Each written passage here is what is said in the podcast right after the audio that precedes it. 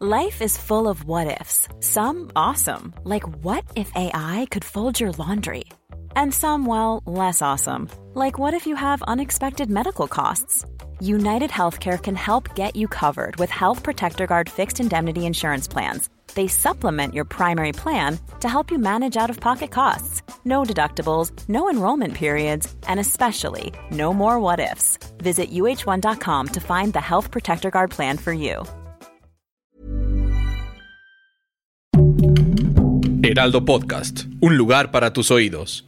Con Chris Pratt me pasa algo raro, que es que lo veo y pienso en Guardianes de la Galaxia. Entonces lo veo y es como de, ¿dónde está Groot? O sea, méteme en contexto, ¿qué está pasando? ¿No? Entonces, no es que sea una mala película para nada, simplemente a mí me pasa que no conecté para nada. ¿Tú, la, tú conectaste un poco más? Supongo que sí. No, la detesté. ¿En serio? Horrible, pero las dos últimas las odio.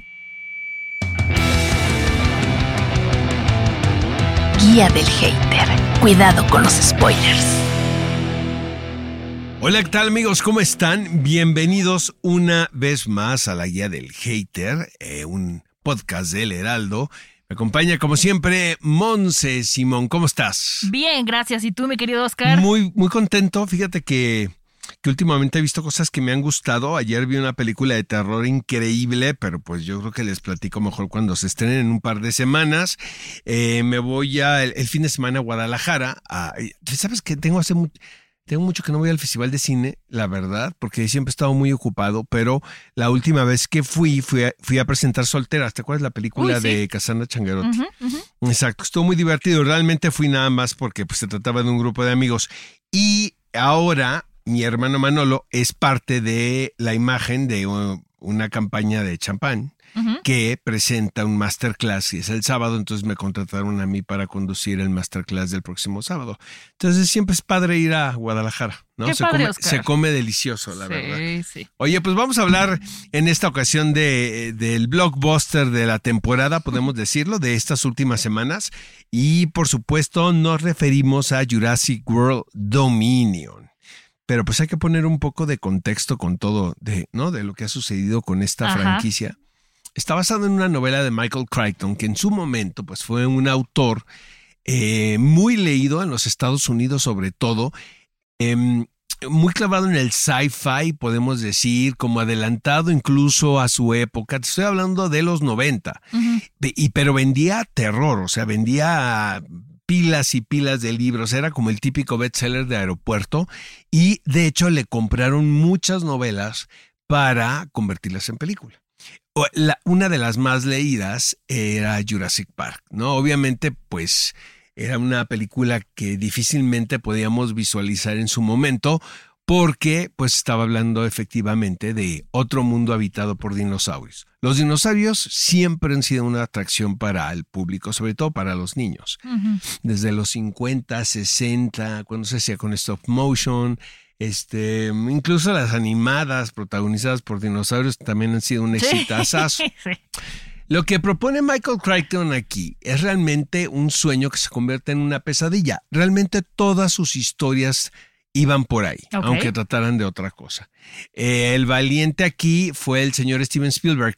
Los derechos de esta novela se compraron incluso antes de que se publicara el libro, porque hay una especie como de cazadores en el mundo literario que leen, eh, leen manuscritos. Ok. Y entonces se corrió la- la- el rumor de que había una muy buena historia de eh, dinosaurios.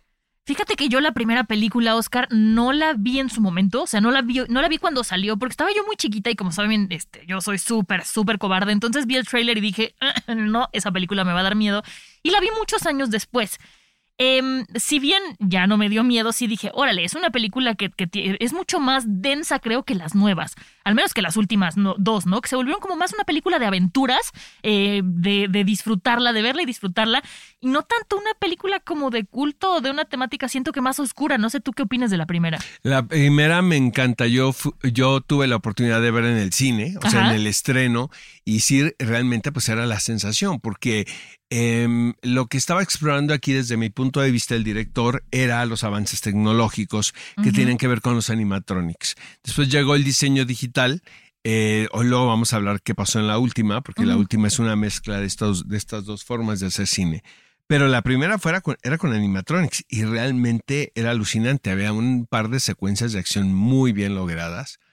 Pero también tenía este toque de Spielberg de majestuosidad, ¿sabes? O sea, había esta cosa de, había un lado muy bonito también en el mundo de los dinosaurios, pero pues obviamente también habían estos, los seres que jugaban el rol villanesco en la historia. Tiene que haber un villano en todas las historias, ¿sí, Exacto. ¿no? Y, y bueno, y otra cosa también que hay que celebrarle a Spielberg que es el reparto, porque Sí. pues hasta la fecha se recuerda con mucho afecto a Laura Dern, Ajá. a Sam Neill y a Jeff Goldblum, quienes son, podemos decir, el trío protagonista de la primera trilogía. Qué personajazo es Jeff Goldblum, ¿eh? O sea, más allá de la película, él como actor, como ser humano, hi- hizo una serie donde este, explicaba cosas en Disney Plus que la vi y la verdad es que me pareció muy simpática, pero él, él, él por sí solo es un personaje. Entonces, para mí, volver a verlo ahora en este personaje, que insisto, yo solamente vi la primera de Jurassic Park, después me salté muchas y luego vi la pasada y esta, pero verlo,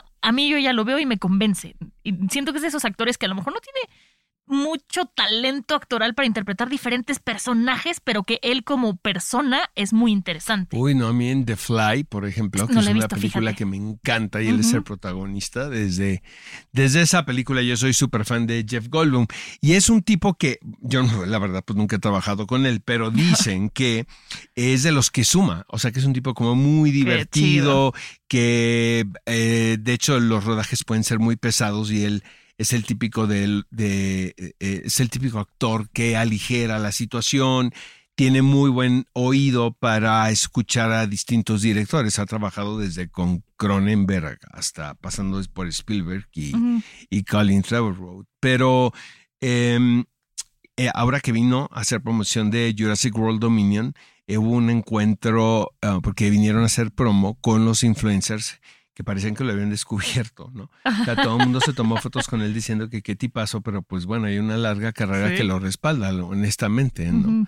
Y este, y sí es muy, eh, siempre es una presencia eh, bienvenida. Ahora, aparece en la anterior, en dos Sí. secuencias, en esta que es espantosa de Sí, Bayona. donde corren en tacones vestidos de blanco y no pasa nada. cual. la Y este, y no podemos decir que esta última es el gran regreso de, de Goldblum, porque aparece, y eso era un gancho bien atractivo para la película pasada. A ver, yo solamente vi la primera, primera y las últimas dos, esta Dominion y la anterior. Tú que sí viste todas, Oscar, ¿crees que este cambio de elenco le hizo bien o le hizo mal a la franquicia? ¿A ti te gustó? Pues la primera sí. La verdad, la, porque recuerdo perfecto, yo hice el junket de esa, que era como la reactivación de la, de la, de la saga, ¿no? Donde se presentaba a, a, a este nuevo reparto, eh, protagonizado por Chris Pratt y por Bryce Dallas Howard. Eh, no, desde mi punto de vista, no tiene el encanto del reparto original, pero sí le dieron la vuelta de una manera bien interesante a la reactivación de la saga, que eso luego es muy complicado de lograr, ¿no? O sea, no, se, no sientes que es una cuarta película, sino realmente hay esta sensación de que es un reboot y que el reboot está justificado. Ok, ¿No? ok, eso sí lo hace súper, súper diferente. Esta última película, no sé a ti qué te pareció, Oscar. A- antes platícanos, tuviste una entrevista con Chris Pratt, ¿no? ¿Cómo te fue? Es padrísimo. Fíjate que eh, la- yo estaba en, Madrid haciendo los platino y yo había, ya sabes que es un problema como poder pactar todas las cosas que tienes que hacer. Ajá. Y había logrado con el estudio de que me diera la entrevista en una hora determinada, pero yo tenía, eh, yo tenía actividades después, o sea, sí tenía como el tiempo muy justo. Entro yo a la conexión, a la liga de Zoom, y ahí me aparece, ya sabes, la chava de la, de la distribuidora y me dice, uy, no, pues vamos como cuatro horas eh, tarde. Órale. Eh, entonces yo dije, creo que pues ya no lo voy a hacer, ¿no? Entonces me mandan un mensaje por WhatsApp y me dice, dice Chris Pratt que, que te espera. Órale. Entonces fui a hacer los, los platino, Ajá. regresé, Ajá. todavía no tenía chance, me metí a bañar porque pues, fue una, la verdad, Sí, una sí. putiza. Y este, y luego hice la entrevista con él. Ahora, hay mucha diferencia de horarios. Yo estaba conectado como a las 2 de la mañana y él no era tan tarde en Los Ángeles, la verdad. O sea, tampoco hizo el gran esfuerzo, ¿no? Pero yo creo que era con las ganas de cumplir con el calendario que tenía de entrevistas. Un tipazo, la verdad. Ahora, lo que me dijo es que esta es la última, ¿no? Ok. Pero no, eh, eh, fue un trancazo aquí en México la película, pero espectacular. O sea, aquí, de aquí arrancó todo, me estaban diciendo los del estudio. Ok. Ahora sí, hablando de esta última, no sé tú qué opines, Oscar, pero a mí me pasó un poco que como no soy tan afín a la franquicia, porque insisto, la primera no la vi por cobarde, sí, ese ya es mi tema. Y después, con la que decidí entrarle eh, ya más adelante, fue la anterior a esta, que es donde vemos a la chica protagonista, no me acuerdo ahorita el nombre, corriendo en un traje sastre blanco con tacones y no se le mueve ni un pelo, no suda nada. ¿De Dije, quién hablas? ¿De Bryce Dallas Howard? ella, Ajá. ella, mira, dije, ¿qué es, ¿qué es esto? O sea, no, no les podía creer, no podía entregarme a la ficción como gorda en tobogán porque, porque no creía que, pudiera no ensuciarse.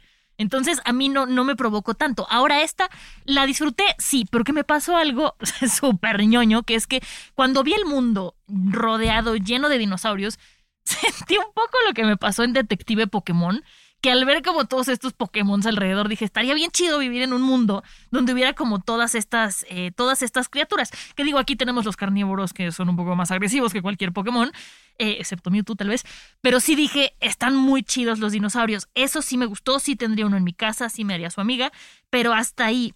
Em, me dio mucho gusto que en esta película ya la chica se despeina un poco más, no se ensucia tanto, pero al menos ya se le paran algunos pelillos de repente ya al final cuando está corriendo dije, vaya, sí está sudando, sí es humana, ¿no? No estamos viendo un cómic, que hasta en los cómics los pintan despeina- despeinados. Pero es- eso me gustó y disfruté de, de la película. Con Chris Pratt me pasa algo raro, que es que lo veo y pienso en Guardianes de la Galaxia. Entonces lo veo y es como de, "Mm, ¿dónde está Groot? O sea, méteme en contexto, ¿qué está pasando? ¿No? Entonces, no es que sea una mala película para nada, simplemente a mí me pasa que no conecté para nada. ¿Tú, la, tú conectaste un poco más? Supongo que sí. No, la detesté. Yo- serio? Horrible, pero las dos últimas las odio. La segunda, la de la última trilogía, ¿eh? Este, la que hizo Bayona me parece que es una gran comedia. O sea, no paras de reír de principio a fin porque la convierte como en una especie de película de terror, que es la especialidad, la verdad, de Bayona, ¿no? Ajá. Supongo que a la hora de pichar eh, la idea a los ejecutivos del estudio, pues no les pareció tan descabellado, pero ya que ves a los dinosaurios metidos en una mansión, o sea, te juro que no, dije yo, qué desastre es este. Yo la verdad pensé que era el fin de la saga, porque sí fue una muy mala película. Sí. Pero bueno, eh, con esta, con Dominion, Jurassic World Dominion, eh, principalmente el atractivo era, primero, concluirlo. O sea, concluir que sean dos trilogías, ¿no? Eh, y el otro gancho era reunir a los dos repartos. Que se siente un poco forzado, ¿no? También eso. Por todos lados. o sea, me sí. parece que el gran problema de esta película es que no- a mí no me sorprendió nada, mejor dicho. La película está larga. Sí, ¿no? dos horas y Como- cacho. Exacto, pasa de las dos horas como para estar ahí viendo algo que ya sabes que, o sea, yo venía como adivinando en qué momento iba a aparecer Jeff Goldblum, en qué momento iba a aparecer. Sam Neill, porque te lo venían cantando, o sea, realmente no le dieron una vuelta de tuerca en lo más mínimo.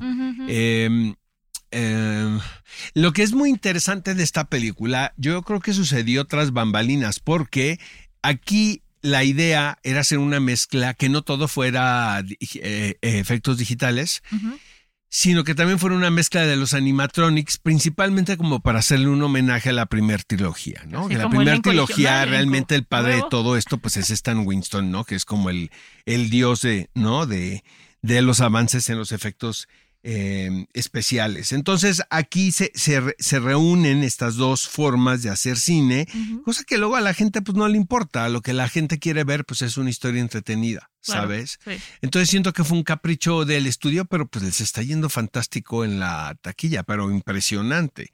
Yo siento que apela muchísimo a la nostalgia, o sea, desde los dinosaurios hasta el elenco original que se integra aquí. Entonces, para la gente que es de verdad fanática de la franquicia, que pasa mucho en México, como dices, aquí surgió todo el fenómeno, es una gran conclusión, porque les dan muchos apapachos, porque hay mucho fanservice.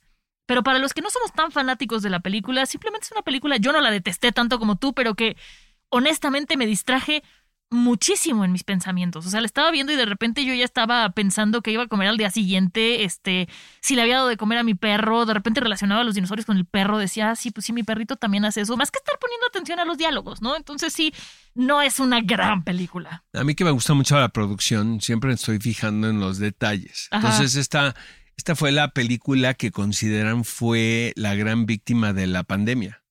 Entonces, este, eh, interrumpen el rodaje justo a la mitad, donde pudieron haber perdido muchísimos, pues nadie sabía que íbamos. Que íbamos- sí íbamos a sobrevivir, iba a pasar, exacto. Em, los titulares, pues sí eran así como que era un desastre todo, pero también fue la primera película que reactivó su filmación de todas, incluyendo sobre The Batman. Ok. Entonces dicen que había como un documento de 136 páginas de protocolo sanitario. Imagínate. Sí, no. Cuando en ese momento, pues me acuerdo que estaba haciendo Misión Imposible, ¿no? Este Tom Cruise, estaba también, eh, bueno, eh, The Batman. Ajá, ¿no? sí, que esa también se detuvo varias es- veces. Exacto. Pero esta, pues obviamente era un poquito más complicada, era una. Era una película de que tenía 112 sets y estaba situado en distintos lugares del mundo. O sea, no es lo mismo, ¿no? Estar en un estudio metido en, ¿no? En, en, en Londres, en los Pinewood, por ejemplo, y tener el control de las cosas, a estar contando una historia que de repente se lleva a cabo en, ¿no? En un país exótico o en un lugar determinado. Y Entonces que realmente eso me llama mucho la atención, cómo terminaron esta película, la verdad. Este, a mí la verdad no me gustó nada, nada, nada, me pegó una aburrida tremenda. Eh, no me sorprende el éxito de taquilla porque te digo que a los niños les gusta. Ready to pop the question? The jewelers at BlueNile.com have got sparkle down to a science with beautiful lab grown diamonds worthy of your most brilliant moments. Their lab grown diamonds are independently graded and guaranteed identical to natural diamonds, and they're ready to ship to your door. Go to BlueNile.com and use promo code LISTEN to get $50 off your purchase of $500 or more. That's code LISTEN at BlueNile.com for $50 off. BlueNile.com code LISTEN. Everyone knows therapy is great for solving problems, but getting therapy has its own problems too, like finding the right therapist, fitting into their schedule, and of course, the cost. Well, BetterHelp can solve those problems. It's totally online and built around your schedule. It's surprisingly affordable too. Connect with a credentialed therapist by phone, video, or online chat, all from the comfort of your home. Visit betterhelp.com to learn more and save 10% on your first month.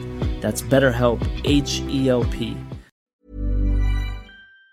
gustan mucho los, los dinosaurios. Ahor- Ahorita que decías esto de, de, de que la película era una novela y que compraron los derechos y todo, uno de los que ofertó para tener los derechos de esta película fue Tim Burton. Exacto. ¿Tú cómo crees que hubiera cambiado el resultado de esta película? Pues visual- si, lo hubiera hecho Tim visualmente hubiera sido otra cosa. Hubiera hecho dinosaurios, bueno, reales que antes eran no como no son. creo que las hubiera hecho comedia, ni mucho menos, ni comedia Pero la primera no es comedia. pero yo creo que hubiera sido como una estética muy particular. No sé si hubiera sido una mala película, la verdad. ¿eh? No, no digo que sí mala, me- solo muy distinta. Sí me parece que es una idea que él podría desarrollar, pero me da la impresión, digo, esto ahora sí que yo en mi cabeza, ¿verdad? Ajá. De que pudo haber sido un homenaje a todas estas películas de los 50, ¿no? Con este tipo de, de mm, criaturas que eran hechas a base incluso hasta de plastilina, pero que son súper divertidas, honestamente. Sí. ¿no? Entonces, yo siento que se hubiera acercado más a eso que hacer una película contemporánea.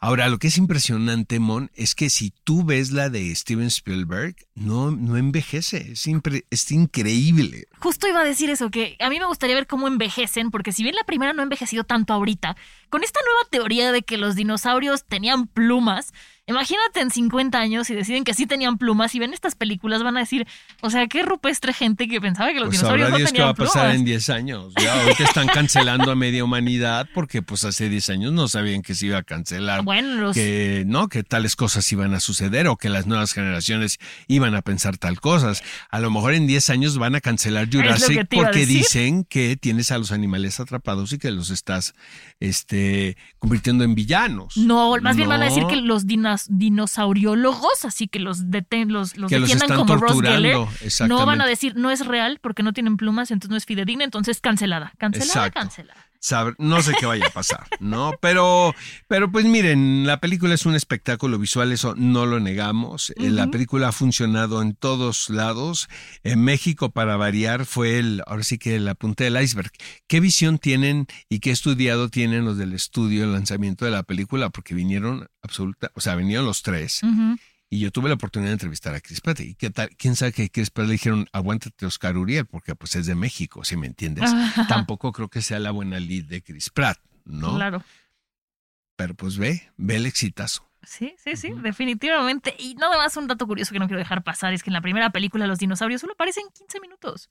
O sea, eso, eso la verdad es que no, no lo hubiera pensado porque se trata de dinosaurios y siento, bueno, todo el principio no salen y ya que aparecen sí, pero yo me hubiera imaginado que era más tiempo, o sea, ahorita viéndolo para atrás. Pero bueno, solo 15 Está minutos. muy larga la película, es muy innecesariamente larga, creo yo, ¿no? Pues sí. Y eso la convierte en algo aburrido. Ahora, yo no les creo que vaya a ser la última, ¿eh?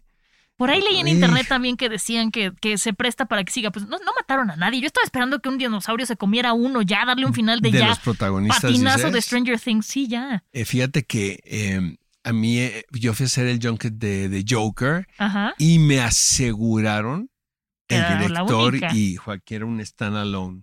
Pero me lo, lo tengo grabado. Que me dijeron que era una película independiente Pues y que por supuesto también. no iba a haber secuela. ¿Qué tal que anunciaron esta semana? Sí. Suben una foto en Instagram de la portada de la secuela. Ahora sí que el dinero es lo que rige. ¿no? De la portada de la secuela de Joaquin Phoenix leyendo el libreto, ¿no? Yo la verdad sí me emocioné, pero esperemos que no sea una secuela popó, porque. Exactamente. es. El director es padrísimo. Yo, Y depende de la Phoenix idea. también, ¿eh? Depende de la idea, creo, Sí. ¿no? Sí, definitivamente. Pero bueno, creo que ya terminamos de destrozar Jurassic Park. Este, bueno, Jurassic World Dominion. Creo que es una franquicia que. Que al menos yo no siento que haya sido muy importante para mí, pero para los fans sí. Y si hubiera dinosaurios en el mundo, la verdad es que yo los abrazaría con, con muchísimo amor. Oscar, tú también tendrías un dinosaurio corriendo atrás de ti todo el tiempo. No lo niegues. Sí, sí, la verdad sí. Vamos a divertirnos un poco, ¿no? Me parece Vamos a maravilloso. meterle salsa al tacón, ¿no? Al fin se acaba el mundo en 10 años. es No correcto. qué va a pasar. Ujú. Pues bueno, pues ustedes ya saben que pueden escuchar. Los un- dinosaurios contra el COVID sería una muy buena película. Dinosaurios con COVID. No, contra el COVID. Pero y hay imagínate- que convertirlos en héroes a los, a los dinosaurios. Ah, bueno, sí, para que no los cancelen. Ah, Obviamente en conjunto con los médicos, ¿verdad? Pero estaría fantástico. Dinosaurios ¿no? con bata de doctor y Exacto. Y estetoscopio. cubrebocas, y Ay, qué cubrebocas. bonita idea. Antes de que sigamos diciendo estupideces, ustedes saben que nos pueden escuchar todos los jueves. Tenemos un episodio eh, nuevo, todos los jueves, insisto. Eh, suscríbanse al canal, activen las notificaciones y si pueden, pues califiquen el podcast con cinco estrellas. Ahí si no vayan a ser hater. Recomiéndennos. Y Sean pues- haters menos ahí. Exactamente. Exacto. Sean al contrario muy generosos a, la hora de calificar. Ya que tiraron su hate con nosotros, entonces ya siéntase, siéntanse sanos, este, santos, poniéndonos cinco estrellas. Y bueno, nos pueden seguir en Facebook, Instagram y TikTok como arroba el heraldo podcast. Oscar, tus redes son.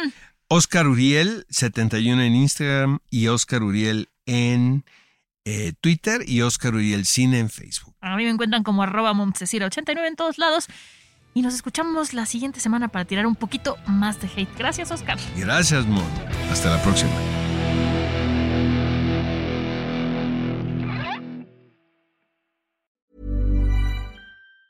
If you thought the only way to get a more defined jawline with natural looking results was through surgery, think again. Juvederm Volux XC is a non surgical injectable gel filler that improves moderate to severe loss of jawline definition and can help you achieve natural looking results with little downtime. Even better, this improved definition lasts up to one year with optimal treatment. No maintenance required. Improve jawline definition for a smooth, sculpted look with Juvederm Volux XC. For important safety information and to find a licensed specialist, visit juvederm.com. That's J U V E D E R M.com. Not for people with severe allergic reactions, allergies to lidocaine, or the proteins used in Juvederm. Common side effects include injection site redness, swelling, pain, tenderness, firmness, lumps, bumps, bruising, discoloration, or itching. There's a risk of unintentional injection into a blood vessel, which can cause vision abnormalities, blindness, stroke, temporary scabs, or scarring. Talk to a licensed specialist to find out if it's right for you.